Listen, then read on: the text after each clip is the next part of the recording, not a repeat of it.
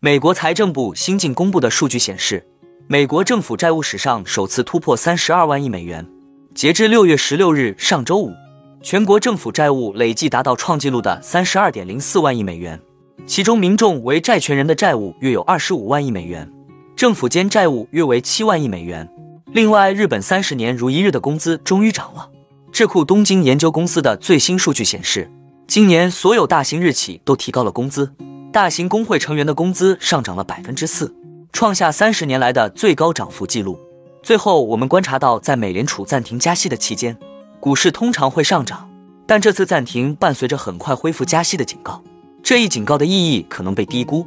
我们投资人应该如何应对呢？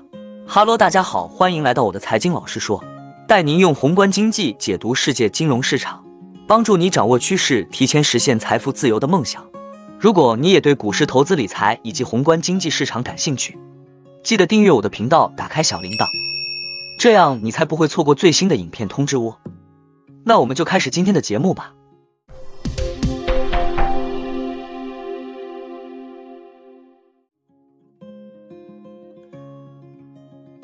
美国财政部最新数据意味着，美国政府债务八个多月就增加了一万亿美元。因为去年十月二日才刚突破三十一万亿美元，而且达到三十二万亿美元大关的时间，比新冠疫情爆发前预期的提前了九年。这主要源于国会批准了针对疫情的数万亿美元支出。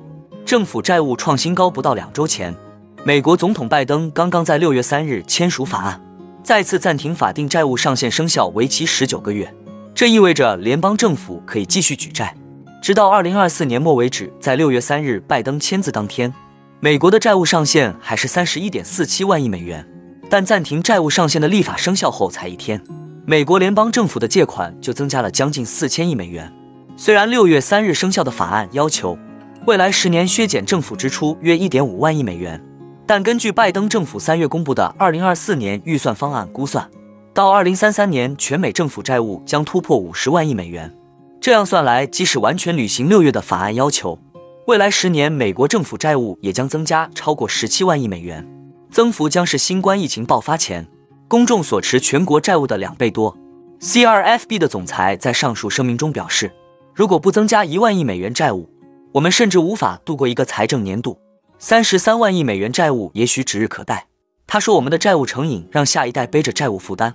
只要我们坚持回避执政的艰难选择，这种负担只会越来越大。”Mark g i n n e s 认为。要摆脱这种债务混乱，就需要回归负责的财政政策。方法很简单，就是没有新的几大块，也就是所有新的支出或减税都被抵消。最好在控制住债务问题以前推迟借款，同时解决债务失控的成因，并且对预算流程进行改革。现在需要政界采取行动，不要拖到为时已晚。日企与工会的工资谈判初步结果上月出炉。日本大企业在今年春季为员工加薪百分之三点九一，创下近三十年来的最高水平。工资上涨对于饱受通胀困扰的日本普通家庭而言是个好消息，但这并不意味着他们打败了通胀。四月份日本名义人均现金工资仅同比增长百分之一，而扣除了通胀因素后的实际工资收入同比下降百分之三点零，为连续十三个月同比负增长。另外，该智库研究显示。四分之一的中小型企业没有加薪，这些雇主拥有全日本三分之二的员工，这意味着工资追不上物价的窘境，目前并未得到真正改变。过去三十年来，日本工资稳如磐石，在欧美国家工资持续上涨的同时，坚定在近乎水平的位置向右滑动。根据经济合作与发展组织的数据，二零二一年日本的平均年薪为三万九千七百一十一美元。竟比一九九一年的三万七千八百六十六美元高了一千八百四十五美元，三十年的工资累计涨幅不到百分之五。相比之下，法国、德国等其他 G 七国家的工资涨幅为百分之三十四。而从整体来看，日本工资水平也远低于欧美国家。目前，日本工资水平处于发达国家中的吊车尾位置，甚至还不如隔壁的老冤家韩国。造成日本工资三十年如一日的因素有很多。但归根结底还是经济的长期不景气。一九九零年代房地产泡沫破裂后，日本经济一蹶不振，基本上处于停滞状态。一九九一年至二零二一年间，日本 GDP 增长率平均下跌至百分之零点七，物价三十年来也基本没有涨过。在经济前景悲观的情况下企业为了防止再次遭遇经济危机冲击，将大量的利润转换为存款，而非提高员工待遇。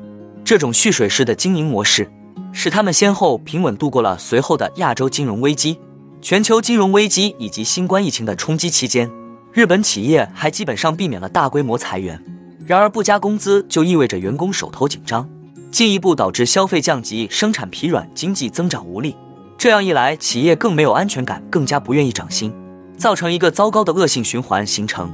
日本政府曾多次尝试打破这种尴尬的局面。过去十余年，日本前首相安倍晋三曾通过刺激政策帮助企业提高了利润，但并未能有效推动企业涨薪。而现任首相岸田文雄则希望通过新资本主义政策改变这一点。岸田文雄已多次向企业施压，呼吁他们涨薪，帮助日本家庭应对通胀上行。他希望今年将最低工资标准。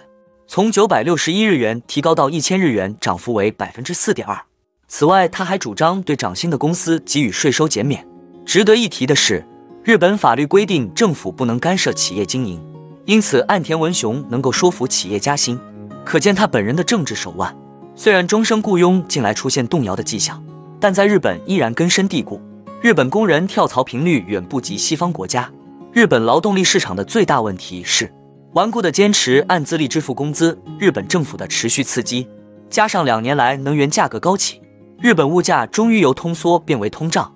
根据日本经济新闻近期调查，二零二三年四月入职的大学毕业生的起薪同比增长了百分之二点二，为二零一零年以来最高涨幅。目前还不清楚由能源成本推高的通胀能持续多久，又是否会刺激日本多年来一直努力实现的那种正增长周期。日本央行在最新的利率决议中预计，到二零二三财年中期，CPI 的同比涨幅可能会放缓，进口对 CPI 的传导效应减弱。此后，在工资加速增长等因素的支撑下，通胀预计再次升温。上周，美联储决定维持利率不变，至少是暂时的。现在的问题是，这次暂停对投资者意味着什么？答案是，恢复加息的时机可能意义重大。历史表明，如果美联储在发出下一次加息信号之前选择更长时间的暂停，那么美股维持当前牛市的前景就会改善。但如果政策制定者在恢复加息之前只跳过一次会议，情况就会发生变化。自1970年以来，美联储有六次在一年或更长时间内加息超过一百个基点，然后暂停至少三个月。外媒汇编的数据显示，这对股市来说通常是一个福音。标普五百指数在暂停加息的期间，平均上涨了百分之八点二，几乎是其三个月平均涨幅的四倍。然而，这一次美联储在连续十次加息后的暂停加息，伴随着一个警告：政策制定者预计利率将进一步上升。这意味着上个月的利率决定更多的是紧缩周期中的一次跳过。对这一警告，美股投资者似乎没有听进去。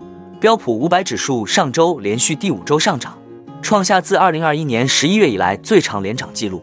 美联储的点阵图显示，在通胀居高不下和劳动力市场强劲的情况下，大多数委员会成员认为今年至少还会加息两次，二十五个基点。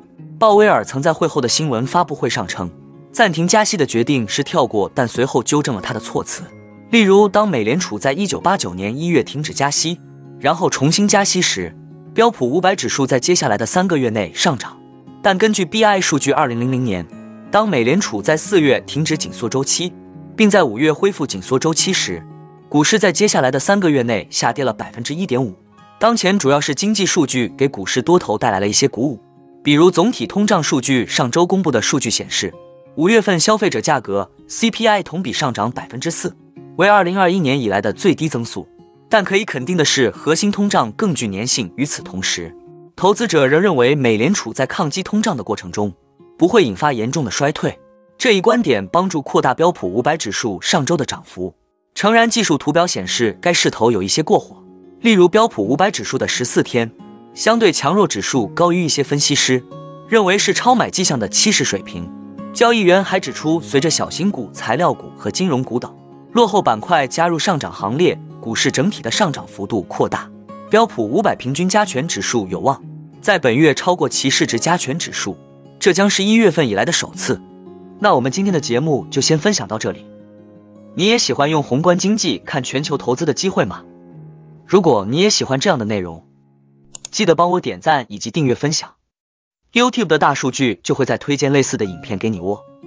那我们下一支影片见了，拜拜。